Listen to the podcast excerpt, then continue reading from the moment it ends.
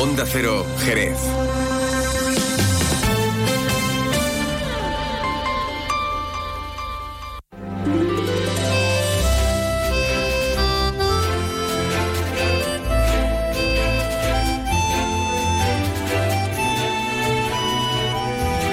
Más de uno Jerez.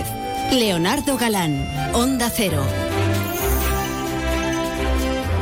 ¿Qué tal amigos? Muy buenas tardes. Hoy es lunes eh, 5 de febrero y comenzamos aquí una nueva edición de este Más de Uno Jerez. Los saludos como siempre de Leonardo Galán. Estaré encantado de acompañarte hasta las 13 y 35 minutos de la tarde. ¿Y por qué esa hora? Pues porque a esa hora llegará por aquí Juan Ignacio López con noticias Más de Uno Jerez. Antes, ya saben que se dará una vueltecilla por aquí, por los estudios y por el programa Más de Uno, para contarnos eh, y avanzarnos un poquito en que está trabajando la redacción de informativos en estos eh, momentos. Luego tendremos nuestra habitual tertulia de los lunes con Antonio Conde, Antonio Sánchez y Bartolo Benítez, con los que hablaremos nuevamente de la proliferación de las energías renovables en la campiña jerezana, sobre todo el tema de los aerogeneradores en nuestras viñas y de la preocupación que existe en el Consejo Regulador. También vamos a hablar de la cartuja de Jerez, de la situación en la que queda este importante emplazamiento cultural histórico jerezano tras la marcha de las monjas de Belén y el anuncio del obispo de que va a permanecer abierta al turismo y también al culto. Bueno, luego hablaremos de esto y de mucho más en nuestra tertulia, si viene a bien por parte de los contertulios, que ya saben que muchas veces le propongo los temas y luego como que no me hacen ni caso, pero bueno, espero que sí, ¿no? Luego también vamos a hablar con Juan Pedro Orellana de la Asociación Mil Kilómetros contra el Cáncer. La pasada semana hicieron entrega de lo recaudado en la pasada edición de la carrera del barro. Hablamos más de 45.000 euros destinados a la investigación contra el cáncer y se presentaba también el cartel para la próxima edición. Y nos daremos una vueltecita por la barriada de Icobesa. Vamos a hablar con el presidente de la Asociación de Vecinos de esta histórica barriada, con Miguel Zarzuela, porque han mantenido una nueva reunión con el ayuntamiento para hablar de las gestiones realizadas y de las que quedan todavía por hacer para recibir las subvenciones para la rehabilitación de esta barriada. De esto y de mucho más. Vamos a hablar aquí en Más de Uno Jerez, un Más de Uno que como siempre va a comenzar mirando a los cielos para ver cómo van a estar de cara a las próximas horas. Y ahora la información meteorológica con el patrocinio de Alvariza Motor. Buenas tardes, comenzamos la semana en la provincia de Cádiz con tiempo estable y seco, a la espera de que a partir del jueves lleguen algunas lluvias. Durante esta tarde aumenta la nubosidad por el oeste, quedando el cielo nuboso con predominio de las nubes medias y altas. Las temperaturas hoy se mantienen con pocos cambios. Se esperan máximas de 20 grados en Arcos de la Frontera y Jerez de la Frontera 18, en Cádiz y Rota 17, en Algeciras. El viento será de intensidad floja de dirección variable en el estrecho levante amainando a flojo durante esta tarde. Mañana las temperaturas se mantienen sin cambios o suben. Se esperan máximas de 21 grados en Arcos de la Frontera, 20 en Algeciras y Jerez de la Frontera, 18 en Cádiz y Rota. Las mínimas de 14 en Cádiz, 12 en Algeciras y Rota, 8 en Arcos de la Frontera y Jerez de la Frontera. Mañana comenzaremos con cielos muy nubosos, disminuyendo a poco nubosos a partir de mediodía. Se esperan también por la mañana brumas sin descartar las nieblas. Viento flojo a moderado de componente oeste aumentando con intervalos de poniente fuerte en el estrecho. Es una información de la Agencia Estatal de Meteorología. Alvariza Motor te ha ofrecido la información del tiempo. El otro día me preguntaron qué consejo le darías al Joaquín Prat del futuro. Pues le diría que siga eligiendo Suzuki S-Cross. Nuevo Suzuki S-Cross con tecnología híbrida, versiones 4x4 y etiqueta eco. Descubre más en suzuki.es y déjate sorprender por su precio imbatible. Y ahora tu S-Cross 100% conectado con Suzuki Connect. Suzuki S-Cross. Cross the line. Véalo en Alvariza Motor, concesionario oficial Suzuki, Avenida Tío Pepe 21, Jerez. Más de uno Jerez. Leonardo Galán, Onda Cero. 24 minutos y medio que pasan de las 12. Vamos a abrir musicalmente hablando el programa hoy con un temazo espectacular del gaditano Fernando Lobo. Ya saben que está sacando un tema por cada mes del año. Estamos en febrero y nos trae un tema, una canción dice casi en francés que se llama Mon amour.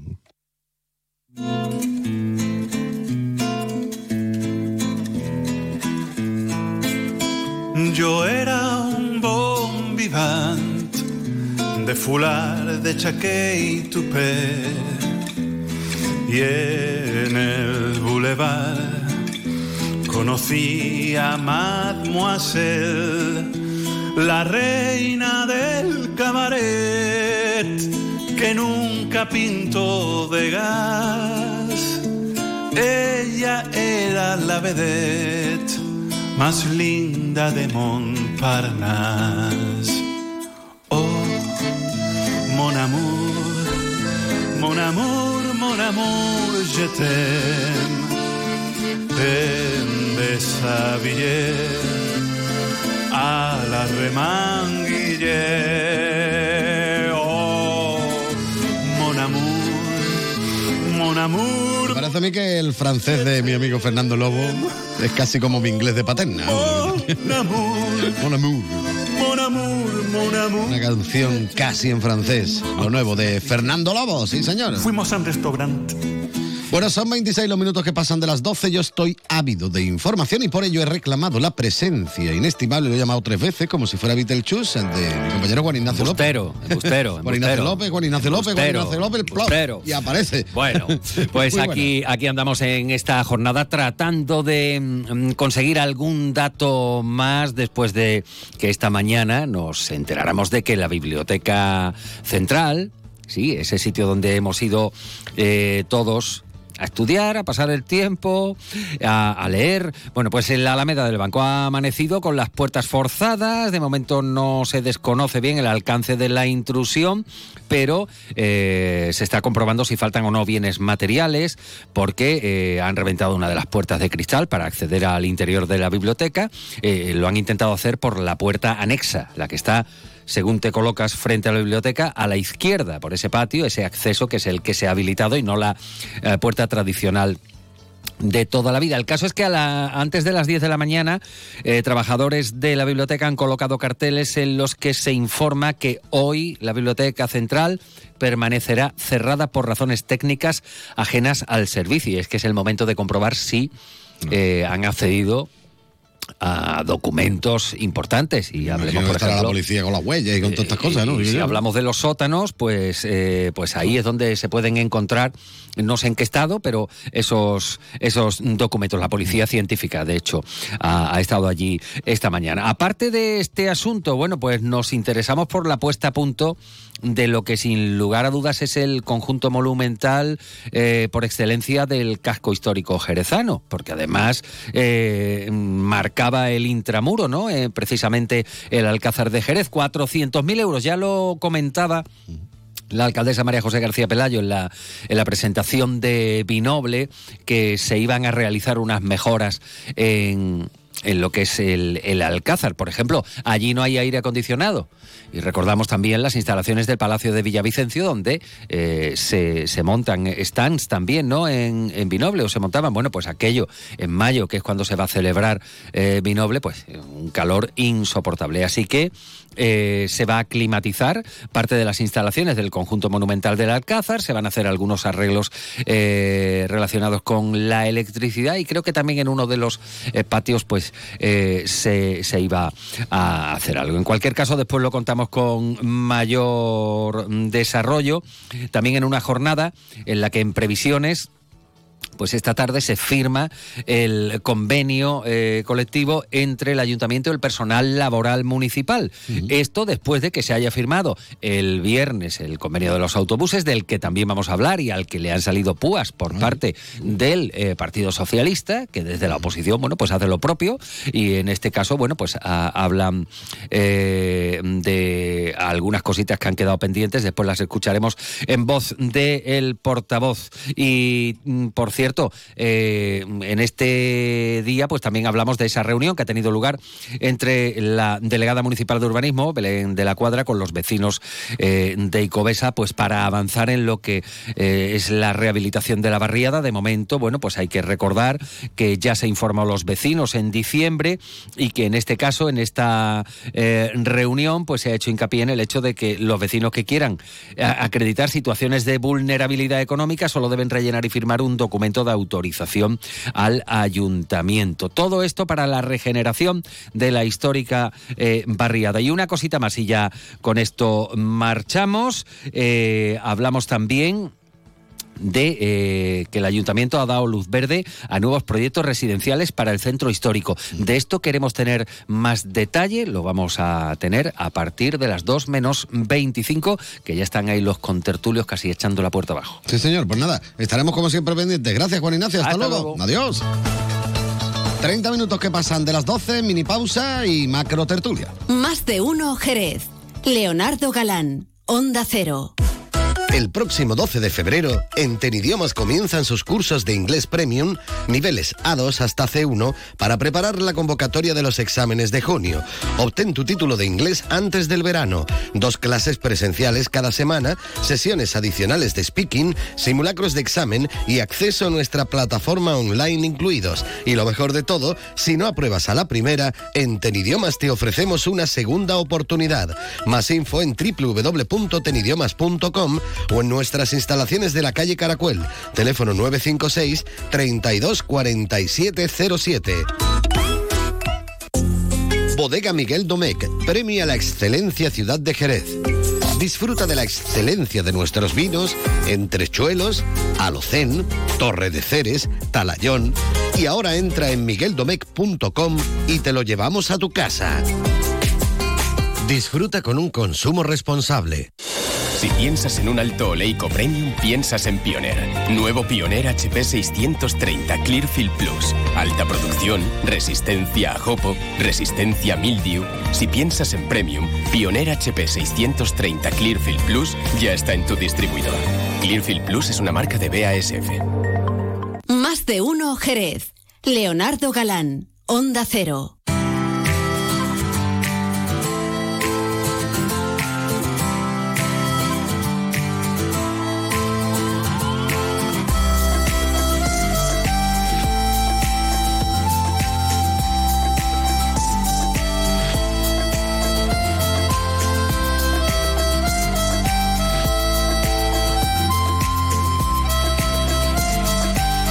Está sonando por aquí la sintonía de nuestra tertulia, ya están nuestros contertulios cómodamente sentados. Bueno, alguno todavía se está sentando, pero bueno.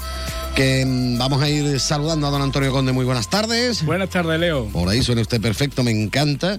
Don Antonio Sánchez, muy buenas tardes. Muy buenas tardes. También suena Leo. magnífico y ya se suena Mr. Bartolo. Don Bartolo Bonite, buenas tardes. Buenas tardes, aquí en el todo. control de la mesa que me he usted ahí en sentado hoy. he puesto- me había quitado el sitio eh, mi amigo Antonio, pero al final me lo ha dejado. Ha sido No, bueno. ha habido no, una no. auténtica pelea en el barro. Sí, ¿eh? sí, lo he dejado porque además eh, yo que soy hombre de centro, siempre me, cen- me, me- siento en el centro.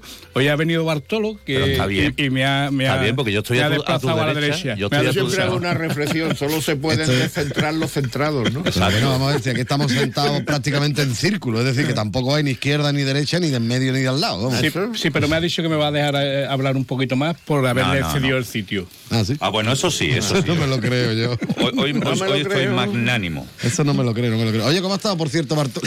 Le, encima le voy a dar paso a él, pues ya la vamos a liar. Ya estamos. Eh, hombre, fin de semana perruno total que hemos tenido en Ifeca, eh, la exposición canina, ¿cómo ha estado la cosa? Yo veía Fantástico. muchísima gente por ahí. Fantástico. Bueno, han sido dos fines de semana consecutivos. El domingo anterior tuvimos San Antón, que también fue una jornada muy entrañable aquí en la ciudad, y en la que tengo el gran honor de, de más de 25 años consecutivos, quitando la pandemia, de ser juez del ayuntamiento en la labor de, de ver el espíritu de San Antón en las mascotas que van al parque. La verdad es que es muy bonito, muy bonito. Y colofón este fin de semana con la cuadragésimo novena edición de la Exposición Nacional Canina eh, de Jerez y la vigésimo quinta Internacional Canina el domingo. El sábado vino la, la ilustrísima presidenta de la Diputación de Cádiz, que tengo que decir que en las distancias cortas es una persona encantadora. Y de hecho... La eh, larga también, hombre. Sí, pero te quiero decir que hay personas que en las distancias cortas a lo mejor pueden perder y sin embargo esta señora gana. Eh, y la representación del ayuntamiento también. Y bueno además estuvieron acompañando mucho más de lo que el protocolo dice y estuvieron allí casi hasta las 2 de la tarde, desde las 12 que inauguramos la feria. Entrañable, más de 1.500 perros, muchísimo público, entrada gratuita, un gran nivel de competición y sobre todo un gran nivel de convivencia. Así que un fin de semana fantástico y enhorabuena a toda la sociedad canina de Andalucía Occidental, y termino rápido, Antonio, eh, con su presidenta a la cabeza, María José Aro Key, y porque han vuelto, hemos vuelto a poner otra vez el nivel altísimo, Sí, señor. con una, con una gran organización y con un muchísimo trabajo detrás. Y Antonio Conde, que estamos aquí mordiéndonos las uñas para ver cuándo va a presentar el libro y todavía nos queda más de una semana, ¿no? Pero si yo ya lo he leído. Sí, eh, Ya, lo, bueno, lo- lo presentamos el día. No lo el- presento todavía, hombre. El día 17 en el Cabildo Viejo a las 12 de, de la mañana. El sábado 17 eh, lo presenta María José García Pelayo como alcaldesa de la ciudad y presidenta de la Federación de Española de Municipios y Provincias. ¿no? Y bueno, decir que todos los beneficios del libro se van a ir donados a ISOGE, ¿no? que es la ONG que yo presido y bueno, que, que efectivamente hace una gran labor, como bien conocéis, ¿no? Y, y vamos a donar todo, todo a, a ISOGE. ¿no? El libro habla sobre municipalismo, va a ser muy ameno. No, eh, sí es verdad que lleva una parte te- un poco más técnica, pero bueno, muy ameno de leer y todo aquel, la persona que lo lea lo va a entender perfectamente y creo que le va a gustar. El día 17, ¿no? Día Ocho 17. días después de la otra presentación de un gran disco que hay en la ciudad, ¿no? Efectivamente. Vale, sí, el viernes. El viernes cuando presentamos nosotros el disco va a ser justamente el sábado siguiente. Disco, por cierto, que, que tiene usted también ahí ya en sus manos. Magnífico, por otra parte. Por cierto, que todos los contertulios han colaborado, ¿eh? porque esto en cierta forma, ¿verdad? no es para mí. Como digo yo, ni es para el grupo, es para mantener un poquito también eh, la cultura musical en nuestra ciudad. Y además- y se agradece que también usted, por supuesto, lo apoye, don Antonio. Siempre, en todo caso, siempre. Apoyaré cualquier iniciativa tuya. Y, y además tengo que decir a la audiencia que lo busque porque no siendo quizás mi tipo de música favorita es un gran disco, Leo. Y Pues hay un par de canciones, de- yo ya lo he escuchado y hay un par de canciones que ha escrito un chaval que trabaja en la radio, fantásticas por otra parte. Bueno, dejamos de darnos jabón ya ya está. o qué? Vámonos que nos vamos con... Eh, un momentito, Sí, un momentito. Es que, es que yo he estado, en el- yo creo, en, en- en un, en un espectáculo que desde mi punto de vista se supera cada año y lo supera todo, que es la pasarela. También, Ay, es verdad, Jerez. no, no he comentado Es que, es que- es que aquí vamos a hablar del censo de los ángeles y nos olvidamos de Dios. O sea Que que, por cierto, una compañera nuestra de aquí Sí, de. Onda Cero también ha desfilado, ¿eh? Sí, sí. hombre, Y con un arte que no es normal. ¿no? eh, vamos, eh, este Nuestra año, compañera Carmen, un beso que además no escucha. Este año ha superado todo lo que yo había visto hasta la fecha. Impresionante. luego, felicitar a, a Ana Belén Morillo y a su equipo porque lo ha superado todo. Eh, ha sido una maravilla el apoyo el del ayuntamiento, de la diputación, de todo el mundo. La verdad que cuando ves este tipo de actos donde miles y miles de personas han acudido, to- todos los desfiles completos. Eh, la calidad de los desfiles, después el tema de las actuaciones flamencas y todo, el, el marco, como es, tópico decirlo, el marco incomparable, porque, porque las bodegas son una maravilla, las bodegas que hay en Jerez, eso están en Jerez y ya está, hay más. Eh, ha sido una verdadera maravilla y, y la verdad que cada año más es, es algo que si vas a lo largo de los años vas comprobando cómo va ganando en, en belleza, va ganando en representatividad. Bueno, periodista acreditado, yo no sé lo que había allí, había Lo más grande. lo más grande del mundo. Los premios Alma Flamenca también un- una maravilla, vamos.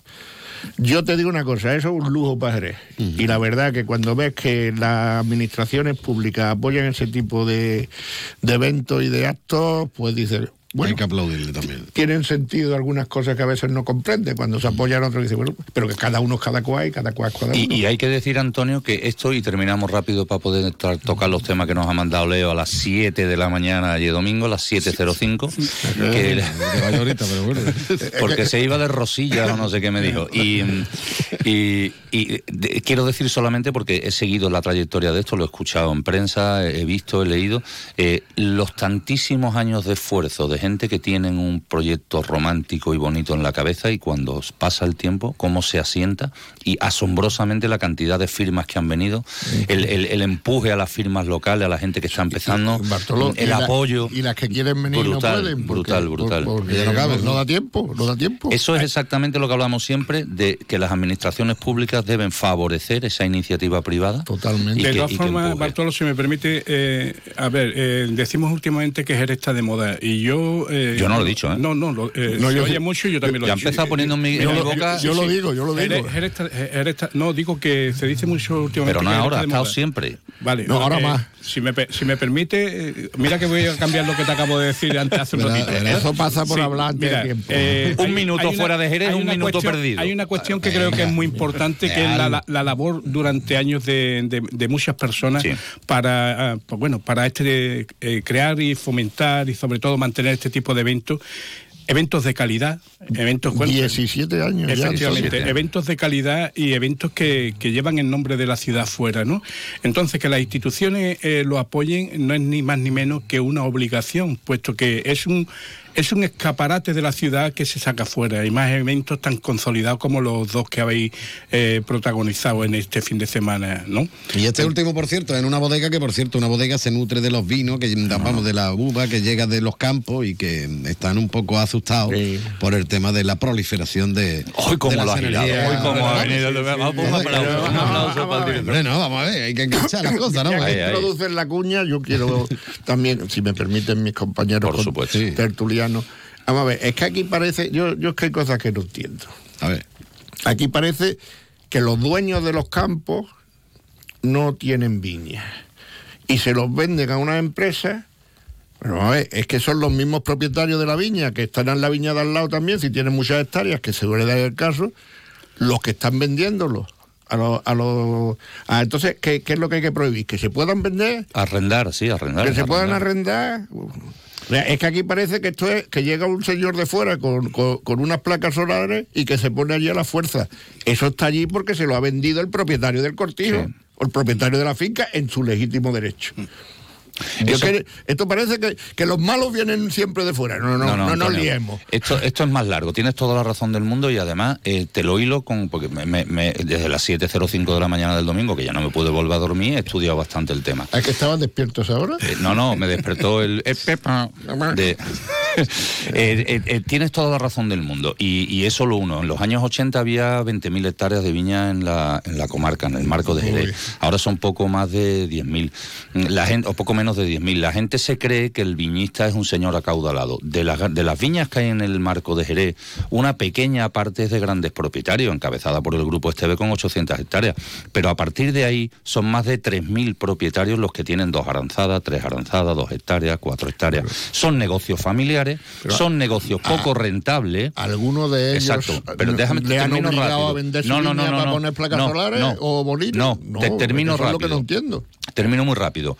Son todos generalmente explotaciones medianas y pequeñas y generalmente de explotación familiar, donde la, gestión del negocio se ha ido complicando con los años porque la materia prima, todos lo- los insumos y todo lo que utilizan de, productos, de maquinaria, de gasóleo, sube desaforadamente. El precio de la uva, a pesar de que ha subido por la escasez, tampoco es tantísimo como en otras comarcas. Aquí se vende a 1,20 y en, Galicia está entre 1,70 y 1,80 la- las varietales del lugar. Pero sobre todo la merma de la cosecha, que cuando una hectárea produce pues 10.000 y pico de kilos normalmente, pues ahora están 7.000, 8.000, 8.200. ¿Qué sucede con eso? Pues que las explotaciones no son rentables. Y si viene una empresa promotora, donde estamos vendiendo la Agenda 2030, donde se está concienciando a la ciudadanía que queremos energía verde, y le proponen a este señor rentabilizar su explotación, está en su legítimo derecho. ¿La culpa es de él? No. ¿La culpa es del que viene a proponerlo? Tampoco. La culpa es de que si ahora todos queremos decir que eso es un patrimonio cultural, de turístico, histórico, ¿por qué esos señores hasta ahora nadie ha pensado en ello? Ahora cuando van a rentabilizar la explotación lo hacen. ¿Quién lo hace? El que está al lado. Porque al que está al lado no le cae porque no la y le ha caído. O sea que es, un problema, y, y termino rápido, es un problema muchísimo más profundo. Y esto es algo que se debe abarcar en su conjunto total y proteger ciertas zonas, pero también favorecer a esos señores para que no sigan ítems. dejando de ser Yo creo rentables. que hay, eh, eh, en la tertulia hay que también introducir nuevos ítems, ¿no? Y uno es eh, Qué bien hablan todos. que necesitamos Eh, eh, eh, es poligótolo, es poligótolo. necesitamos y exigimos eh, energía ecológica, ¿no? Y pero bueno que se monten en casa del vecino. Eso es una de las cuestiones. Otra de las cuestiones. Y del vecino que esté 10 casas más Sí, para allá, sí, tampoco. Pero no en nuestra casa, sino en casa del vecino o el patio del vecino. Y no que no se nos monte en casa, ¿no? Y es inentendible, ¿no? Que eh, este tipo de energía se va a montar donde eh, sean productivas. En este caso, el sol aquí es productivo, ¿no? Después hay otra cuestión a tener en cuenta. Eh, la, la viña, el marco eh, Jerez está dejando de ser el principal pilar que, que, bueno que ha sostenido a, muchas familias, ¿no? Y y Jerez se está, se está enfocando y se está marcando a que sea una ciudad de servicios, ¿no? Eh, sin, sin otra producción eh, alternativa. Y eh, en, en cuanto a la. Dice, bueno, es que vienen este, vienen las placas solares, esto no va a dar, esto no va a dar, no va a dar trabajo. ¿Qué trabajo da actualmente, no? Dan trabajo, sí, pero digo, ¿qué, qué, qué trabajo da actualmente? eh, esa, eh, eh, eh, bueno, eh, esas viñas que no son productivas, ¿no? No, por bueno, los datos no, que estoy dando, no, perdón, no, no. perdón, por los no datos son que estoy dando. productivas porque no llueve. No Sí, son pero productivas digo, porque por los no datos que tú estás dando, no son Sí, sí. productivas, ¿no? Y después, ¿cómo se le puede quitar el derecho a un propietario de poder hacer con su propiedad lo que bien le parezca, ¿no? Y en este caso rentabilizarla. ¿no? Antonio, Antonio, ¿tú te acuerdas cuando el tema de las antenas de telefonía? Sí, sí, sí. Que todo el mundo cuando ponían la antena de telefonía en el bloque de enfrente y le daban un pastizal para la comunidad, se quejaba de la antena, salvo que le habían puesto el bloque, la antena en ese bloque. A ver, a- me- Es que hay, algo, es anex- que somos así, hay- no hay tenemos algo anecdótico en el tema de la, de, de la antena, ¿no? Recuerdo que, ah, bueno, la persona que representaba la- a, a esta mm, corriente en contra de las antenas, eh, le estaban haciendo una entrevista estaba con el teléfono en la oreja haciendo la entrevista.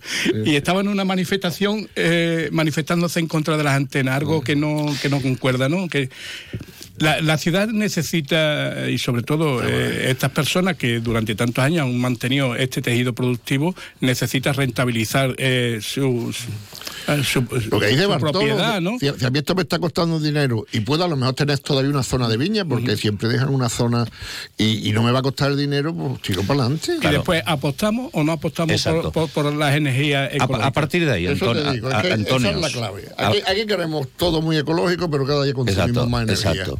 Eh, lo, lo que os digo, Antonios, eh, a partir de ahí, pues a partir de ahí hay que sentarse todas las administraciones, sobre todo Junta de Andalucía y Ayuntamiento, que son los que tienen la potestad de dar las licencias pertinentes, porque para montar un parque eólico tiene un estudio de impacto medioambiental, un estudio de impacto arqueológico, un estudio de impacto la madre que lo trajo. Y una zona y autorizada. una zona autorizada. Eh, a partir de ahí se tienen que sentar y decir, señores, vamos a proteger ciertas zonas de la, de la comarca o del, o del el- el marco del vino. Bueno, pues entonces a esos señores que no les vamos a permitir que puedan ponerlo, vamos a compensarlos de otra manera, vía beneficios fiscales, vía ayuda eh, económica, lo que sea. Lo que usted no puede es prohibirle a alguien que pueda rentabilizar su explotación bajo la premisa de que es que está usted estropeando un patrimonio que es de todos. No, pero entonces ayúdenme entre todos a mantenerlo. Otro problema grandísimo de la del, del marco del vino, no hay uva, no hay mosto, el- la explosión del sherry cask ha ¿Cuántos hecho años llevamos trayendo mosto de La Rioja? Claro, por ejemplo. Llevamos muchos años trayendo mosto de La Claro. Rioja, ¿no? Bueno, ahora ya no puedes hacerlo, ¿no? Porque no puedes hacerlo Sí, con, sí, pero con que, se, el que- marco que del cuántos esto. años y, y nadie ha dicho nada, nadie ha alzado la voz. ¿Cuánta viña se, se, se arrancó Pues por, la, 10.000 por, la 10.000 OCM, por la OCM Las que subvenciones. subvencionaba? 10.000. O sea, que, que están eh, en- prácticamente hemos estado haciendo en esta ciudad lo que desde la Unión Europea también se nos ha marcado y donde los intereses los intereses de los propietarios han estado, ¿no? Y los propietarios los intereses en aquella vez fecha era arrancar viñas, se arrancó, nadie alzó la voz porque vuelvo a decir que su propiedad y con su propiedad puede hacer lo que quiera. Y después una cosa que por mi ignorancia desconozco, ¿cómo puede perjudicar de que en un terreno se monten placas y el otro terreno siga siendo productivo para la viña? A ver, es que esto tiene unas... Yo No te lo lo digo, sé, yo digo por mi ignorancia. Yo lo desconozco. Por también. experiencia Tan propia. ignorante como tú No, por eso. experiencia propia. Aquí hay dos tipos de afectados. Uno son los que firman su contrato de cesión de arrendamiento con la, con la promotora y después están los vecinos a los que no obteniendo beneficio sí les perjudica porque los viales de evacuación, la- los viales de tránsito, porque eso tiene un mantenimiento permanente. Por ley tienen que cederle a esto para que lo hagan. O sea, por, por simplificar, si usted pone un molino donde está Leonardo Galán en el control de sonido, hay que poner un carril desde aquí y allí para que pueda entrar el técnico a revisarlo, a subirse en el ascensor, etcétera, etcétera. Al que le toca el carril no tiene ninguna compensación económica. Es verdad que es un destrozo grande. Y también es cierto que la comarca es lo suficientemente grande como para que esos sitios emblemáticos no se tengan que utilizar. Pero para eso con usted, el presidente del claro, Consejo decía que eh, si miramos el término municipal es de muy Jerez, grande. El 4% nada más del término Claro. municipal de Jerez es el que está destinado a viñedos. Claro. Dice, eh, y él, la verdad, bastante enfadado. Dice, "Pues, vi- tiene que ponerlo ahí, ¿no? Tiene sitio en el... Bueno, porque eso también tiene unas No, premisas, unos Eso estudios de rentabilidad. Lo, lo pongo como ítem. eh, es, más que, es más que razonable, pero Ahí te han dado, Antonio. en, en el 96% restante que hay, porque eh, es que seguro Cosas hay, me que, que tiene razón el presidente del Consejo. Eh, hay que ponerlo ahí Pero es que después, si en el otro tanto por ciento hay el cultivo que sea, vendrá alguien a decir que ese cultivo... Es que es muy difícil acoplar todos los intereses globales de una sociedad que cada vez necesita más energía y cada vez necesita que esa energía debe ser lo más verde y limpia posible, con preservar absolutamente un patrimonio de este tipo, un patrimonio agrario del que hablaríamos. Porque esto no Sí, es- sí, histórico y Es- turístico. Es, es muy sí. complejo, es muy complejo. Mira, esto es como lo de los pisos turísticos. Al final, que han hecho? Que decidan los adultamientos y que ellos se peleen.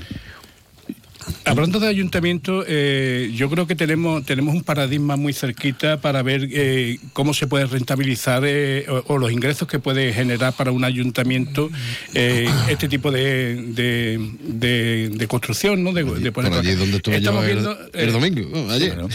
San José, del Valle. San José del Valle. A ver, quien ha, ha seguido la evolución de estos cuatro o cinco últimos años en San José del Valle ha sido tremenda gracias a los ingresos que está obteniendo por la, por la implantación de las placas solares. Un En teatro- todos los edificios un municipales. teatro, arreglos de calle, arreglos de viales. Sí, pero tú vas por allí por la carretera y te ves a la derecha todo placa. Un mar de placas tremendo.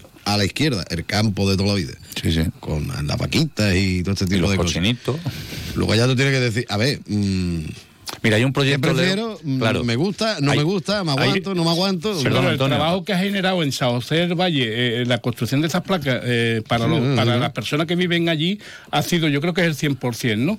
De, de personas que estaban paradas y que han podido acceder a, a este tipo de trabajo. Después, los ingresos que, que ha generado en el ayuntamiento ha hecho que las infraestructuras del propio pueblo se hayan mejorado. Bueno, mejorado, es que ha dado un cambio en cuatro años tremendo, vamos, La tremendo. montado allí la entrada es espectacular. ¿no? Sí, la entrada, el, el te- un nuevo teatro, eh, conciertos durante el verano gratuitos con, con, bueno, con artistas de relevancia. Todo eso lo está pagando los ingresos que, que han generado, ¿no? Y tenemos aquí un ayuntamiento que, bueno, que hace falta, porque, bueno, el tema urbanístico se fue ya, ¿no? Y hace falta ingresos, pues, en vez de subir a lo mejor el IAE, pues que que a través de, de este tipo de ingresos se puede se Mira, puede ahí- prestar mejores servicios a la ciudadanía, con- ¿no? Entonces hay que ver también ese tipo de cuestiones, ¿no? Eh, Antonio, al hilo de eso, hay, eh, yo ah, coincido plenamente con Antonio, pero yo creo, Antonio, que se puede buscar la solución y hay sitios para poner eh, huertos solares, como se le decía al principio, o, o aerogeneradores. Eh, es cierto que si los quieren poner ahí es porque la rentabilidad es mayor, o sea, si no, no nos vamos a engañar, no vas a poner un molino de viento donde no hay viento, ni vas a poner una placa solar donde no tiene la, localización para tener la mayor cantidad de luz posible, eso está milimetrado. Pero después hay un proyecto que yo vengo siguiendo hace mucho tiempo, eh, que me parece fantástico y me parece una idea genial, y es la rentabilización de las superficies cubiertas en las ciudades, tanto públicos como privadas. Tú te habrás dado cuenta que todos los centros comerciales, todos los aparcamientos, incluso la cooperativa vitivinícola, que una se la, se la llevó el viento y otra se la robaron, pero que han instalado placas solares. A nivel privado es una fórmula fantástica de todos los polígonos industriales generar energía, no vuelves a ocupar otro espacio, otra superficie, porque ya está la nave, Eh, y después los ayuntamientos, las administraciones públicas, tienen infinidad de metros cuadrados de superficies de techo en las instalaciones públicas como para rentabilizarlo también. Ese es un proyecto que se está poniendo en marcha en algunos sitios y que es muy conveniente para todas aquellas ciudades como nosotros que tenemos infinidad de horas de luz al, al- al año. Mira, yo era consejero de, de cuando, cuando se inició el tema de, de poner eh, en el techo placas solares, ¿no? Y al final había que arreglar todo el techo porque no soportaba el peso, Claro, ¿no? por ejemplo. Entonces ahí entramos, ahí sí, entramos sí, en algo... Que habrá que sí, que habrá que no. Evidentemente, en la cartuja la- el- de la defensión de Jerez, que tiene tres hectáreas de, de- de tamaño, que es una brutalidad y que está en un estado un poquito perjudicado, no vas a poner las placas solares, pero podrás encontrarlo donde. Sí, pero que habla- cuando hablamos de, Y me de que está, me tirando, me está tirando la. para que pegue el cambiazo. tú hilas, ¿eh? Tú hilas, pero yo hilo Sí, fino. sí. También, también. por De la- supuesto. eh, pues mira, sí, porque... Yo estoy muy contento, ¿qué quiere que te diga? Porque una vez que el obispo ha dicho que se abre la cartuja al turismo, Pues sí, y yo te digo más, quien, Y quien conoce... siempre está abierta. Y se Claro. va- y se- no, no, pero para va- visitar la clausura no, nunca. hombre, la clausura no. No, yo también, si yo he pasado gran parte de mi vida allí dentro. Pero bueno, yo... Pues yo no te he visto nunca trabajando, yo he sido como- voluntario de la Cartúa durante muchos años, pero para trabajar. Pero mira, y no te, he visto nunca te di- trabajando. te digo por qué, te ¿Tú eres digo por qué. Te digo por qué, porque mi abuelo, de- mi abuelo que en paz descanse, Bartolomé Benítez Lago, era el médico oficial de la Cartuja, tenía su consulta en el claustro grande. En la Cartuja hay tres claustros, el claustro grande, el claustrillo y el, y el claustro de los hermanos. Y él tenía la consulta allí, yo desde muy pequeño iba allí y jugaba allí en, la- en el, en el convento. Y después, durante los años 80 y parte de los, de los 90, mi padre llevó en renta las tierras de la Cartuja, con lo cual la convivencia con ellos era diaria. O sea que o sea, yo... que tú ibas allí cuando estaban las naranjas en todo su Eh, apogeo para no, no, yo iba allí y les ayudaba con la maquinaria que, a, a recoger la- las naranjas, por ejemplo. O sea que yo he tenido una convivencia muy intensa allí y he, y he vivido pues todos esos grandes mitos de la cartuja, Leo. Por eso digo que es una gran oportunidad la cartuja de Jerez en esta nueva etapa, porque desde los túneles de la cartuja a la, a la, a la leyenda de don Roberto Laña, con el que tuve muchísimas tardes de conversación, la Cartuja es una fuente inagotable de posibilidades. A nivel religioso para todas las comunidades religiosas, a nivel social de todas va- las se va a asociaciones. continuar con el culto. Claro, Eh, exacto. Pero ya no de clausura que limita mucho y se va a poder Bueno. visitar en mayor medida. Y sobre todo, también Lo a nivel estaría bien es que la arreglaran, ¿no? Eh, No, no, eh, Ahora- mira, la, la captura tuvo ahora cuestión de dos, tres años una, una restauración. Un millón y medio se gastó el obispado, ¿eh? eh, y la Junta casi Sí, tres, sí, sí, que la hizo un arquitecto, un arquitecto de Jerez, que es Miguel Ángel López Barba, ¿eh? que este hombre está especializado, bueno, hace de todo, hace maravillas, pero él, eh, él hizo la restauración de la cartuja y ya en su día gente con mucha visión decía, mira, los claustros, porque los claustros de, de las monjas y de los antiguos monjes no os creáis que miden 30 o 40 metros, miden 120. Sí, yo he estado muchas veces allí. 120 metros cuadrados tiene. Digo, eso, como hay muchos conventos, sobre todo en, en el norte de España y en el centro, para ir de, de meditación, gente que quiera estar una semana fuera de... Hubo un proyecto también sobre eso, eso. eso es un proyectazo, ¿eh? Bueno, está la es hospedería, proyecto- está La la capilla, en la hospedería capilla de, de caminante, Caminante, en la capilla de caminante está la Está hospedería que- exactamente. que, Y una- puede- una- vamos, aquello tiene posibilidades absolutas sin perder la esencia, que es el culto católico. Que es que no puede perderlo, porque es que es el origen. Sí. Y ya, ¿qué Ya, os pero hay- parece? hay muchas cosas que son el Sí, origen. pero- y- A ver, ¿qué os Vamos, que, que yo estuve el otro día en, en- en el norte de España porque un señor inauguraba una discoteca en una antigua iglesia. Vamos. Bueno, aquí hay un catering en una capilla. no, lo de perder el origen lo vemos Pero bueno, no sería- ¿qué- no os pa- sería qué os parece, justificable. qué os parece si, si ya que bueno que el obispado abre eh, abre a la visita, ¿no? De que se nos devuelva también el San Bruno de José de Arce que tienen en la catedral, O que los es de la- zurbarán que están en o los Cádiz, ¿no? zurbaranes que están en Cádiz, que, no- que se nos devuelva, Mientras que esté se en nos manos- devuelva. mi- mientras esté en manos de la iglesia, yo estoy tranquilo. Sí, pero bueno, eh, Yo en manos de la iglesia, en la- en la- porque en la manos de la iglesia iglesia- sí. más o menos conserva su patrimonio. En manos no, de la no como iglesia- el pendón de Jerez, que Sí, todavía no lo pero digo que en manos de la iglesia No, uno- uno seguiría, que lo pero estaría encontró. en su lugar de origen, que es la Cartuja de Jerez. Ya. Y además José de Arce, eh, el San Bruno de José de Arce eh, fue restaurado hace Poco, unos hace años, poco, sí, sí. eh, además con financiación de la Junta de Andalucía, o sea que está financiado con dinero público y se lo llevaron a... Y nunca lo he entendido por qué se lo han llevado a la catedral cuando eso es de... Muchas de- veces, Antonio, y no, no- no- Sí. n- más lejos de mi ánimo interrumpir, es por medida de seguridad, ¿eh? que, que a veces Sí, pero las hermanas de Belén, yo sé el trabajo que han hecho las hermanas de Belén allí y efectivamente a las hermanas de Belén no le, no, no les gustaba Mm. ese tipo de, de- pero pero sí es verdad que si no hubiesen estado las hermanas de Belén, la cartuja de Jerez hoy sería, caído, sí. sería eh, o- otro de... Sí, sí, otra de- ruina de arqueológica. De, de las que tenemos... sí, pero tenemos una gran ventaja. Yo creo que el actual obispo lo tiene muy claro y su, su hacer- la, la cartuja hay que mantenerla. Yo creo que ahí lo que y pasa... habrá que hi- hibridar. Obviamente Exacto. ya no existe eh, la clausura y ya no cabría, ¿no? Porque no, hay ninguna congregación que quiera entrar allí. Es con que no hay vocaciones para eso ya. Que yo me reí mucho porque yo estuve visitando la, cartuja con un amigo de las monjas y en el techo, que eso tú lo sabes perfectamente, hay un sitio donde decía, a partir de aquí no pueden pasar Exacto. mujeres. Iba con la superiora, que era una Sí, mujer. sí, sí, sí. Pero además, además rigurosa, rigurosamente, y no, y no me quiero ir. Y la eh, superiora se reía. Claro. porque Yo creo a que partir de aquí no podríamos no, no nosotros podía, haber no podía pasado. pasar. Eh, eh, decir eso, coincidir con Antonio, decir eh, que eh, esto pasa por la conjunción entre todas las administraciones, sobre todo patrimonio del Estado, que es el titular y que es el que el, tiene el dinero. Ministerio de Hacienda. es. Sí, el Ministerio de Hacienda, patrimonio del Estado Sí, del el Ministerio de Hacienda, sí, sí. efectiva, igual que la cartuja de, Sí, del sí, hierro el del bocado, lo mismo, patrimonio. Eh, y rápidamente, y decir que se tienen que unir todas las administraciones, incluso fondos europeos, incluso con la participación del obispado, y que no deje la gente de buscar la figura de don Roberto Laña, el portero de la cartuja, porque es absolutamente apasionante, espía, mm, diplomático, en el corredor de la muerte. sí, sí, sí, sí. Mm, Yo que he podido hablar con él y asistir a su, a su velatorio, a su sepelio, decir que es una de las personas, yo con poco, veintipocos años en esa altura, de las personas más asombrosas que yo he podido conocer en mi vida. Es uno de los grandes reclamos también para el que no vaya por un motivo religioso, pero que vaya simplemente por esas leyendas del, Y que todos del aportemos pagando también Cartuja. entrada, hombre, y Exacto, estas cosas, como tiene exacto, que ser, como es normal. Señores, muchísimas gracias, que llegamos a la noticia. Vaya usted con Un abrazo a todos. ¿eh? Hoy he hablado menos que Paco Domouso, ¿no? Sí. Antonio. Bueno, llegan las noticias de ámbito nacional e internacional. Después nosotros seguiremos también con las regionales y después aquí en más de uno. No se vayan. Es la una de la tarde, mediodía en Canarias.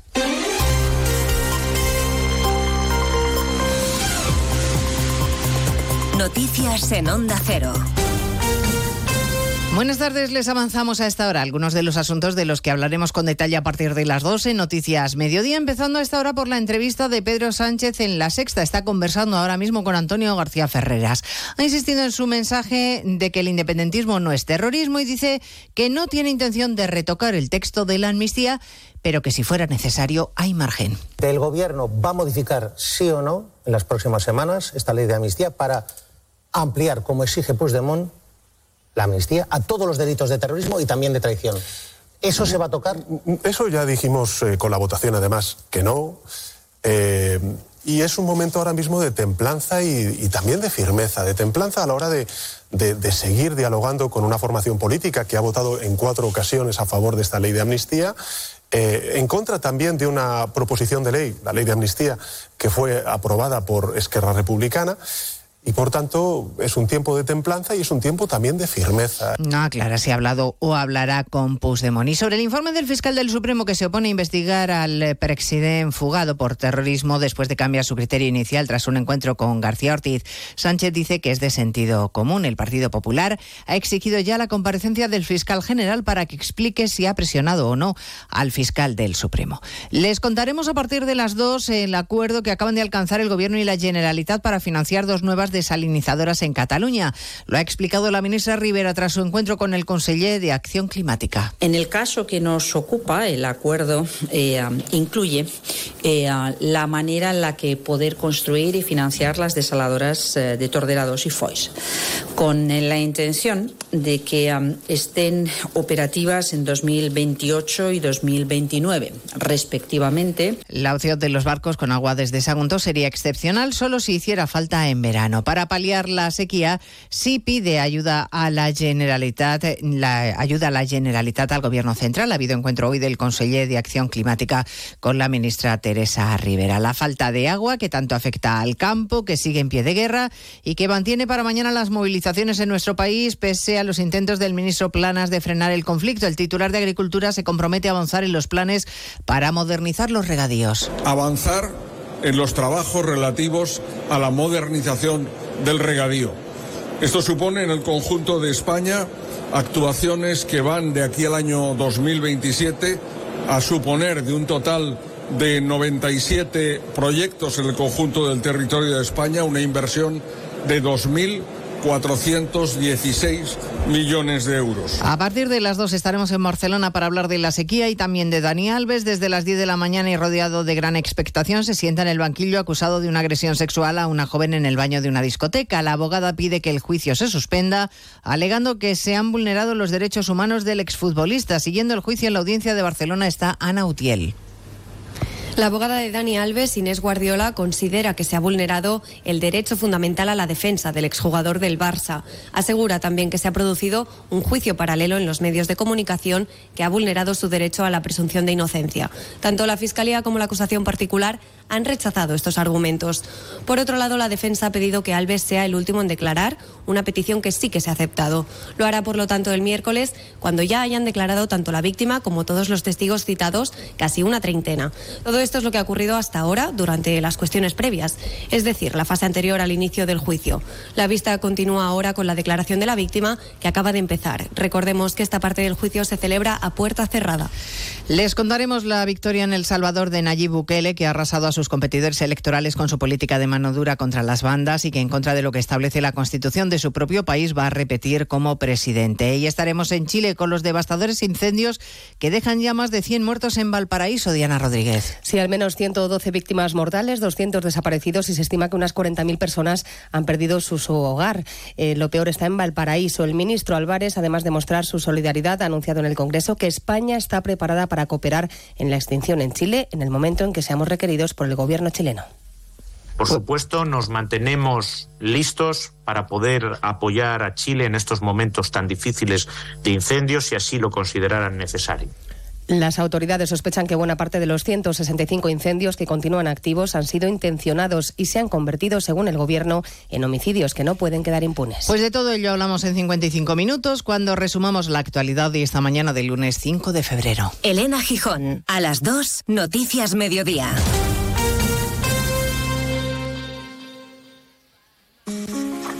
Mucha gente medita para dormir. A otros les recomiendan leer para conciliar el sueño. Nosotros queremos ser sinceros contigo.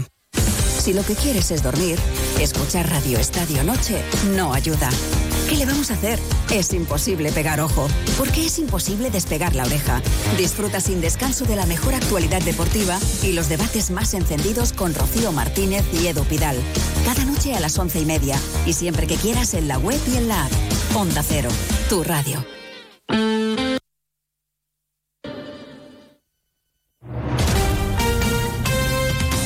Andalucía, Onda Cero.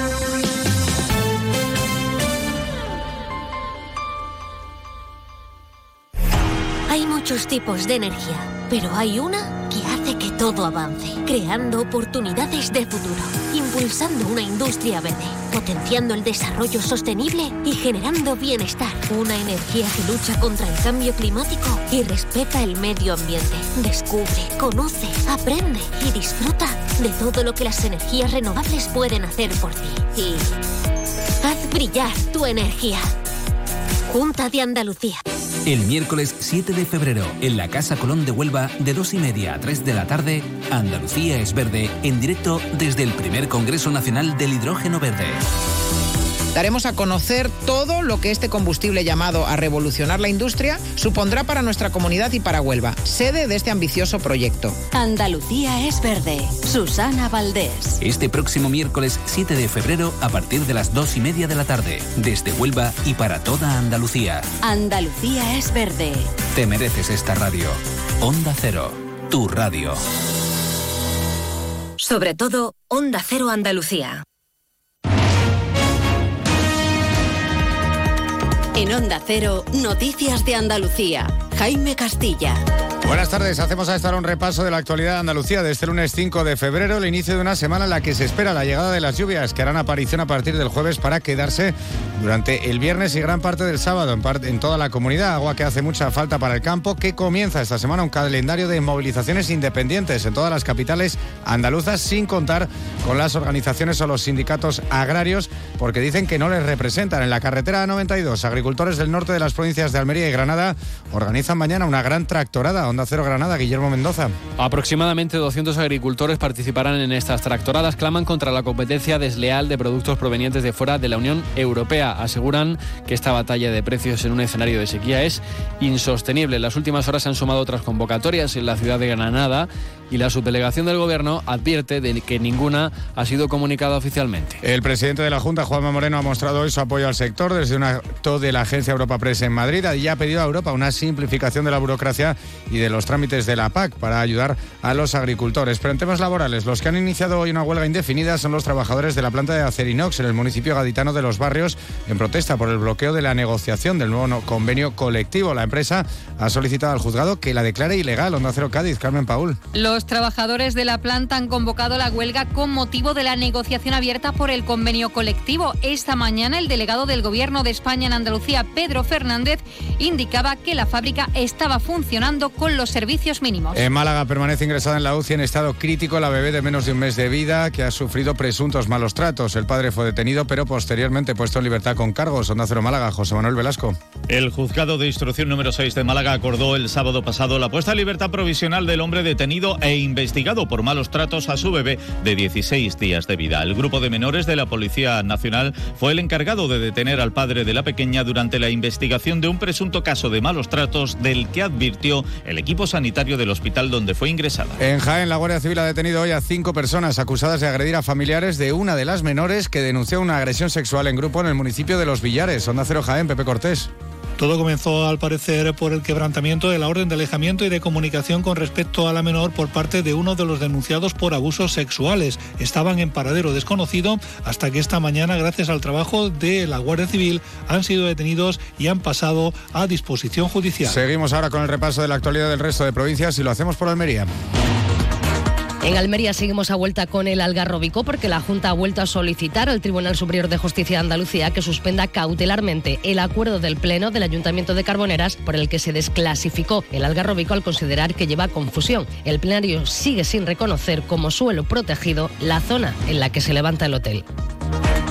En Ceuta, los parlamentarios del Partido Popular solicitarán una reunión con el director general de la Guardia Civil para conocer los proyectos y planes que el Ministerio del Interior tiene para este cuerpo. La senadora ceutí Cristina Díaz lamenta que el Gobierno no haya cumplido con sus compromisos en cuestión de seguridad, frontera e infraestructura para la ciudad autónoma.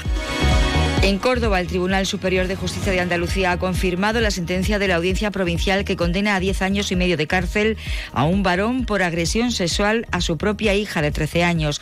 El Alto Tribunal Andaluz considera aprobado que en número indeterminado de veces el hombre agredía a la menor aprovechando que su madre no se encontraba en la casa.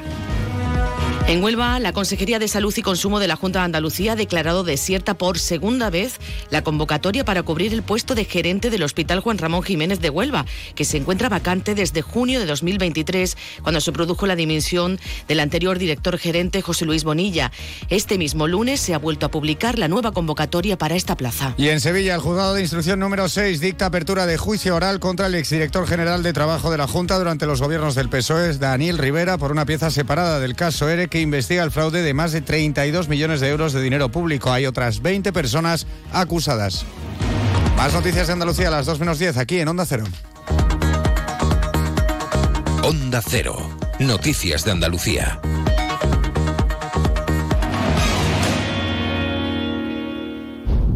Esto no es un anuncio. Es una advertencia. Sé de un lugar que te romperá en mil pedazos que entrará por esas grietas y se quedará a vivir en ti. Aléjate de ellos. Aléjate de Lorca, Paco y Picasso. No preguntes por Lola. Pero si a pesar de todo se te ocurre visitar Andalucía, no digas que no te lo advertí. Cuidado con el Andalusian Crash.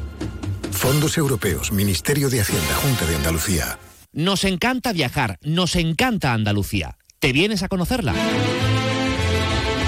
Iniciamos nuestro viaje cada miércoles a las dos y media de la tarde y recorremos Andalucía contigo. Gente Viajera Andalucía, un programa de turismo, actualidad, gastronomía, tradiciones y buen humor en Onda Cero. Con la colaboración de la Consejería de Turismo, Cultura y Deporte de la Junta de Andalucía. Te mereces esta radio. Onda Cero, tu radio.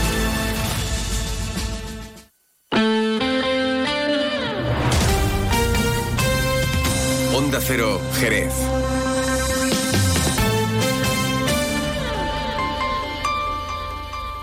Más de uno, Jerez. Leonardo Galán, Onda Cero.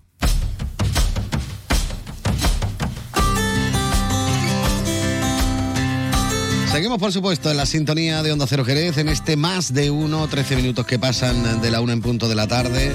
En un momentito vamos a charlar con Miguel Zarzuela, el presidente de la Asociación de Vecinos de Icovesa, con Juan Pedro Orellana, de la Asociación Mil Kilómetros contra el Cáncer, con el que hablaremos de la carrera del barro.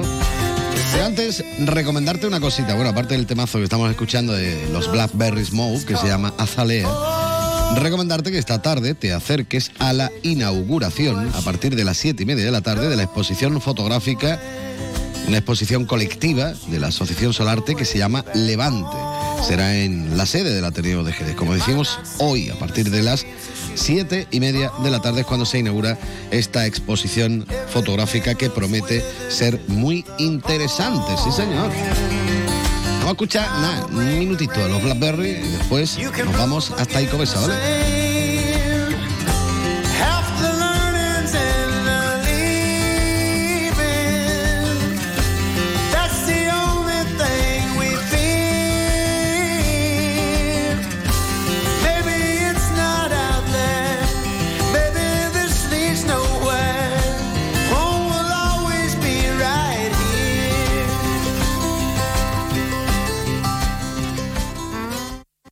De uno Jerez.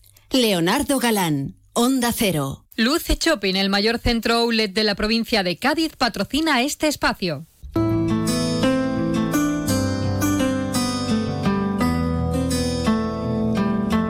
Continuamos, por supuesto, en la sintonía de Onda Cero Jerez. Eh, Ya saben que me gusta recordarles que escuchan el 90.3 de la frecuencia modulada, pero que también nos pueden escuchar en internet en www.ondacero.es y directamente en su teléfono móvil si se han descargado la aplicación gratuita de Onda Cero. Dicho esto, como yo decía en la presentación, nos íbamos a dar una vueltecita por uno de los barrios históricos de nuestra ciudad, concretamente por Icovesa. Hablamos eh, con el presidente de la Asociación de Vecinos de esta zona de la ciudad, Miguel Zarzuela. Don Miguel, muy buenas tardes. Buenas tardes. Bueno, yo quería saber un poquito cómo, cómo está la situación y, y- qué os van diciendo desde el consistorio de todos estos papeles que tenéis que mover para arriba, para abajo, para que se haga una realidad lo que es la rehabilitación de la barriada. Cuéntame cómo está la situación a día de hoy. Bueno, a día de hoy está casi al noventa y tantos por ciento de que los vecinos están colaborando con esa recogida de firmas de los propietarios de las comunidades y por supuesto con la labor incansable, porque hay que reconocer la labor incansable de los técnicos municipales de la empresa de la vivienda eh, en recabar todo tipo de ayuda, de información, de cara a que todo se haga correctamente y eso facilitando esa labor tan importante que se necesita hoy en día en las comunidades. Sí, porque es que además lo que interesa es que llegue al 100%, ¿no? Esos datos y ese mm, recabar datos, ¿no? Efectivamente, sobre todo en los ascensores está al 100%, ¿no? Se ha conseguido eh, la subvención eh, a nivel de Junta de Andalucía y de Estado eh, en que el 100% está conseguida en ascensores, ¿no? ¿Eh? Ya en lo otro hay unos pasos que se llega casi al 80%, sin contar el tema de las placas solares y tal, que puede llegar al 100%. O sea que, que en definitiva, al cabo de 60 años, este bloque, estas comunidades de Icovesa, tan históricas, tan necesitadas, pues tener, estamos viendo esa luz tan necesaria y sobre todo en esa economía tan humilde que existe en el barrio, por supuesto, y en estos tantos atrapados que hay. Yo me imagino que los vecinos estarán contentos, ¿no? Hombre, por supuesto que sí. El ve sobre todo en las personas mayores, ¿no? Que, que tanto necesita ese ascensor que le suba a cuarta o quinta planta, ¿no? Que, que verdaderamente es tan necesario que, que, que es imaginable el ver esas ayudas que van a venir están arcaídas de un momento a otro. Bueno, y una vez que esté hecho todo el proceso, más o menos, me imagino que os lo habrán explicado cuando se supone que comenzarían la- las obras. A ver. Sí, esto tiene su plazo, ¿no? Normalmente eh, en estos dos o tres bloques que quedan, eh, en definitiva, entregar la documentación que este miércoles se van a ver por parte de la empresa rehabilitadora con COVID, aquí en la sede de la asociación, para ya dar el carpetazo definitivo para entregar esa documentación que ya coja el camino definitivo para la aprobación de las obras y el comienzo que se esperan a para julio, junio, julio. Ajá, de este año ya directamente, ¿no? Entonces, Efectivamente, y ya así consecutivamente seguirían con la segunda fase y la tercera fase, claro. bueno, ¿y cuánto tiempo lleváis vosotros reclamando este tipo de actuaciones allí en la barriada? Porque yo sé que sois muy críticos con diferentes cuestiones que hay, pero lo del tema de vosotros pensabais que realmente llegaría este momento de la rehabilitación, se puede decir prácticamente integral de la barriada. Bueno, nosotros desde hace ya bastantes años, como bien ha comentado tú, nosotros, en fin, habíamos estado viendo que ya el deterioro de la barriada se estaba notando por día más, con muchos problemas de, de humedad en los techos, en las paredes, en falta de ascensores, en comunidades que, que quedaban muchas personas atrapadas, pues empezamos a insistir hace más de 10 años eh, e insistir ya en la mejora de estas necesidades tan urgentes que tenía el barrio. A los distintos gobiernos municipales, ¿eh? Por supuesto, estas subvenciones que van a venir ahora, por parte de la anterior alcaldesa, empezó a trabajar en el tema a través de la Junta Andalucía y a través también del gobierno central y por parte municipal la labor incansable y tan tanto han hecho por, por esta labor se fructifique en bien común de los vecinos de la empresa municipal de la vivienda, ¿no? Y ahora, pues, a la toma de nuestra alcaldesa, María José García Pelayo, ¿eh? y a través de su delegada de urbanismo, Belén de la Cuadra, pues entonces nos hicieron toma de posesión y fue uno de los temas que tomaron con un interés inmenso en vez que, que se le diera ya el carpetazo definitivo a estas obras que tanto el barrio están tantos años estamos esperando. Qué bueno es cuando se ponen de acuerdo todos los políticos, ¿eh? Nosotros, por supuesto, intentamos siempre en que seamos críticos en nuestras peticiones, porque a veces hay que ser crítico por la tardanza o la espera de cosas que verdaderamente ocurren en los barrios. ¿eh? En- y claro, pues nos tenemos que dirigir muchísimas veces a nuestros responsables municipales para que tomen carta en el asunto de estas peticiones, ¿no? Y en esa situación estaremos siempre, ¿no? ¿Eh? Nos tenemos que dirigir al gobierno más cercano, que es el municipal, y por supuesto, pues informarles siempre, por supuesto, informarles f- siempre de estas necesidades que tiene cualquier barrio de Jerez, porque un barrio siempre hay una necesidad que pe- pedirle y que arregle el ayuntamiento. Bueno, pues nada, hoy queríamos hablar un poquito de este tema para ir poniéndonos al día. Siempre, por supuesto, vamos a, a seguir haciéndolo hasta que veamos ya las máquinas allí trabajando y demás. Y, y nada, Miguel, yo quería agradecerte como siempre que hayas dedicado unos minutos a estar con nosotros en Onda Cero. Gracias. Como siempre a ustedes, por la atención. Hasta luego.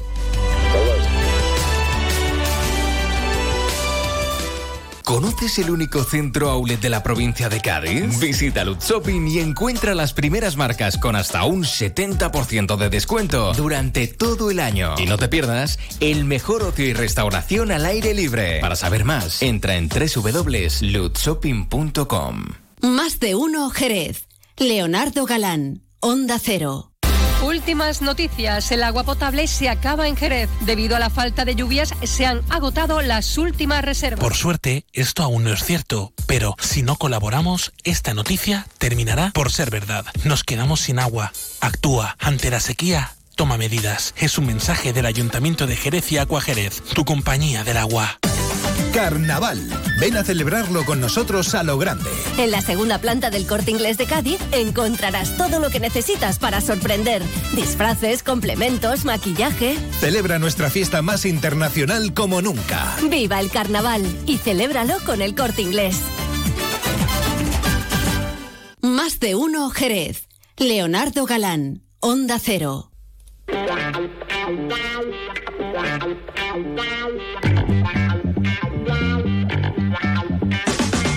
Continuamos en la sintonía de Onda Cero Jerez. Ya saben que me gusta recordarles que nos pueden escuchar en el 90.3 de la frecuencia modulada, pero que también pueden hacerlo en www.ondacero.es a cualquier hora del día ¿eh? y en cualquier lugar del mundo, porque ahí es donde colgamos los podcasts del programa. Y también nos pueden escuchar directamente en su teléfono móvil si se han descargado la aplicación gratuita de Onda Cero. Como yo decía en la presentación del programa, vamos a hablar también hoy un poquito para ir calentando motores, podríamos decir, de lo que será la sexta edición de la Carrera del Barro que se celebra anualmente en la barca de la Florida. Hablamos con Juan Pedro Orellana, de la Asociación Mil Kilómetros contra el Cáncer y también, bueno, el promotor de esta iniciativa. Juan Pedro, muy buenas tardes.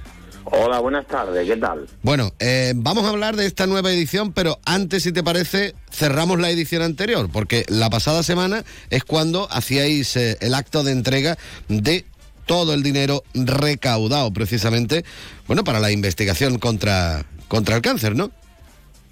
Efectivamente, eh, el pasado viernes, pues en el salón de, de actos del Centro Cultural de la Barca, pues eh, hicimos el, el- la entrega del cheque simbólico a, a la cátedra de investigación, a su director que vino como todos los años, eh, Juan Antonio Marchal Corrales, y bueno, con la presencia de, de representación del Centro Militar de Cría Caballar, del Ayuntamiento de Jerez, de que estuvo la alcaldesa, del Ayuntamiento de La Barca, eh, la Universidad de Granada y, y, por supuesto la Asociación Mil Kilómetros contra el Cáncer. Y bueno, y montones de invitados de tanto de, de patrocinadores como voluntarios, como colaboradores y toda la gente que, que de alguna manera u otra participó en esta quinta edición, ¿no? Y bueno, la, el, lo- el cheque, bueno, lo que hemos ingresado es 45.260 euros de la quinta edición. Es que no podemos olvidar eh, precisamente el objetivo con el que nacía esta carrera, ¿no? Hombre, el objetivo mm, era mm, recaudar fondos eh, y reivindicar más investigación pa- del cáncer, ¿no? Porque creemos que la, a nivel institucional y a nivel político eh, se invierte muy poco dinero en investigación en España cuando somos uno de los países punteros en tener mm, de los mejores científicos. Hay que tener en cuenta que lo, lo comentaba Juan Antonio, que, que nosotros tenemos unos científicos muy preparados, que aquí no tienen oportunidades y se tienen que ir a otros países. Entonces, claro, es una pena que nosotros preparemos a la gente como país y se tengan que ir y los aproveche otra otra gente, ¿no? Y bueno, pues la verdad que, que ese es el tema, ¿no? ¿Tú ves que, mm, a ver, que haya cambiado algo desde que empezó esta carrera eh, del barro, eh, desde aquella primera edición, que digo, cambiado en cuanto a, a- esto que me estás comentando, en cuanto a todo el tema de investigación, en cuanto al tema de, no sé, ¿tú notas que hay cambio al respecto, o por lo menos en cuanto a la mentalidad de la gente? Hombre, yo creo que sí que hay cambio. Lo que pasa que, que el cambio es muy eh, despacio, eh, a poquito a poco, pero yo creo que se están haciendo buenos avances. Yo no soy científico ni muchísimo menos, pero según escucho a los científicos hablar, pues hay varias líneas de investigación. Lo que pasa, claro, que, que esto es, un- es algo muy costoso y van con muchas limitaciones económicas y bueno, nosotros hacemos lo que podemos y tan, y muchas muchísimas asociaciones más, ¿no? Y, y que- eh, claro que, hay cambios, está, lo que pasa que, que para que lleguen a, ensayos en humanos hace falta aprobarlo en el Congreso, una serie de, historias que, que claro, que no es tan fácil como parece, ¿no? Que no solo depende, obviamente, de nosotros que, que podamos colaborar en, en la medida de nuestras posibilidades, sino, como dices tú, ahí se tienen que implicar y bien las administraciones, ¿no? Para que luego se vean esos eh, resultados. Totalmente, totalmente. Sí, sí aquí estamos hablando que, nosotros hacemos como sociedad lo que podemos y reivindicamos lo que podemos, pero está claro que, que mira, mm, por ejemplo, el otro día es una enfermedad que por desgracia vaya más, porque lo que respiramos, lo que comemos y, lo- y las radiaciones que tenemos en el ambiente, pues son muchísimas, ¿no? Y el otro día eh, Juan Antonio explicaba que en un futuro va a haber de cada dos hombres uno va a tener cáncer y cada de cada tres mujeres una va a tener cáncer.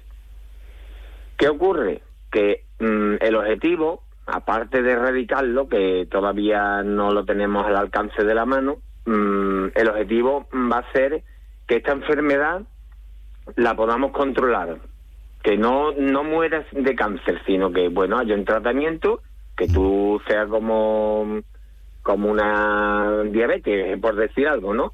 Que te vas hasta ahí mantenido y ya está, ¿no? Que sea una enfermedad Este crónica y ya está, ¿no? Pero por lo menos Claro, que- una enfermedad crónica. Entonces, eh, eh, es que todavía queda mucho y, y yo desde aquí hago un llamamiento otra vez a las instituciones eh, que se impliquen más en investigación, que un país que investiga es un país que avanza. Un país que no investiga, mm, eh, pues no, no es lo mismo, ¿no?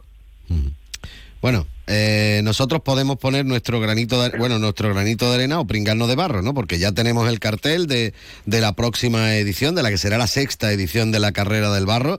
Dime cuándo va a ser y qué es lo que tenemos por ahí previsto, anda. Eh, bueno, ahora mismo ya hemos hecho alguna reunión. eh, vamos a. Ahora es que no tengo aquí el reglamento, pero por ejemplo, la, el plazo de inscripción se va, se va a abrir el 11 de marzo. Eh, la carrera va a ser el 21 de julio, domingo.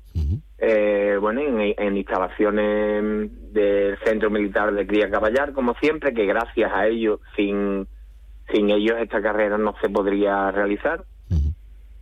Y bueno, eh, Son 12 kilómetros y 1.300 medio de, pura que son 12 kilómetros y medio de pura diversión, ¿no? De todo el que quiera. Claro, es que mira, la carrera es de 12 kilómetros y medio, pero depende de los cultivos, porque claro, no vamos ni aquí a destrozar cultivos, ni a pasar, ni a pisotear nada.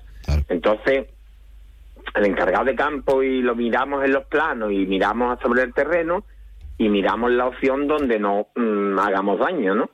Entonces, mm, mm, eh, depende entre 12 kilómetros y medio y 14. Una vez sale 13, otra 13 y medio, otra 14, otra 12 y medio. Pero más o menos. Eh, y bueno, la, la carrera ya que la conoce y repite, y vamos a tener plazas limitadas de 1.300, porque eso es lo que tuvimos el año pasado, la- eh, salió bastante bien, y no queremos que se nos vaya de las manos. Ten en cuenta que empezamos con 300 participantes y esto va cada vez a más. Y nos viene gente ya de toda España, de todas las provincias de Andalucía, eh, Barcelona, Madrid, en Cáceres y Badajoz nos llega desde el primer año y después este año nos han llegado de Zaragoza, Logroño, León, eh, Canarias, hombre, que están llegando ya de muchísimos sitios, de Palma de Mallorca. Entonces para nosotros es un orgullo que, que, bueno, una carrera que eh, la hicimos con, con el objetivo que la hicimos, pues está dando muchísimos resultados y la gente está respondiendo. Además es una carrera diferente, Mm, porque esta carrera, aparte de que estás colaborando con la investigación, es súper divertida y simboliza la enfermedad del cáncer, simboliza la dureza de del barro, de avanzar por el barro, es la dureza de la enfermedad del cáncer. Entonces ha calado en la gente y en todo el mundo y la verdad que, que va muy bien. Bueno, pues queríamos dar un pequeño aviso ya para que vayamos preparándonos y, y vayamos eh, poniéndonos las pilas para, para poder colaborar este año en lo que será la sexta edición de la carrera del barro. Eh, Juan Pedro, yo como siempre quería agradecerte que hayas dedicado unos minutos a estar con nosotros aquí en la sintonía de Onda Cero y ya tendremos tiempo de, de volver a hablar. Bueno, no te eh, decir, Leo, que mira, que se me olvida decir que la carrera es para mayores de 14 años, de 14 a 18, tiene que llevar un documento firmado por, por su tutor o padres, y mm, la, la menores de 14 años, pues colabora con nosotros también el Club de Azovena de aquí de la Barca, Club Deportivo, que es la que organiza la carrera de, de niños con diferentes modalidades, ¿no? De 14 para abajo dependiendo de las edades. Y dependiendo de las edades, pues sigue en la distancia. Perfecto. Y bueno, y, y ya vamos, pues iremos dando más información y, y daros las gracias a todos los medios de comunicación por la buena labor que estáis haciendo. Pues nada, lo dicho, Juan Pedro, un fuerte abrazo. Venga, gracias a Hasta vosotros. luego. Hasta luego. Más de uno Jerez. Leonardo Galán, Onda Cero. El próximo sábado 17 de febrero sorprende a tu pareja y celebra San Valentín en el restaurante Antonio. Restaurante Antonio se viste de gala para celebrar contigo San Valentín, como siempre con la mejor gastronomía y sin olvidar ningún detalle. Cena, barra libre, DJ y muchas sorpresas. Información y reservas en el 956 30 09 61. Recuerda la cita, sábado 17 de febrero, celebra San Valentín en Restaurante Antonio, en Avenida Tío Pepe número 15, Jerez. No esperes a que te lo cuenten. El próximo 12 de febrero, en Tenidiomas comienzan sus cursos de inglés premium, niveles A2 hasta C1, para preparar la convocatoria de los exámenes de junio. Obtén tu título de inglés antes del verano. Dos clases presenciales cada semana, sesiones adicionales de speaking, simulacros de examen y acceso a nuestra plataforma online incluidos. Y lo mejor de todo, si no apruebas a la primera, en Tenidiomas te ofrecemos una segunda oportunidad. Más info en www.tenidiomas.com o en nuestras instalaciones de la calle Caracuel. Teléfono 956 32 47 07. Más de uno Jerez. Leonardo Galán, Onda Cero.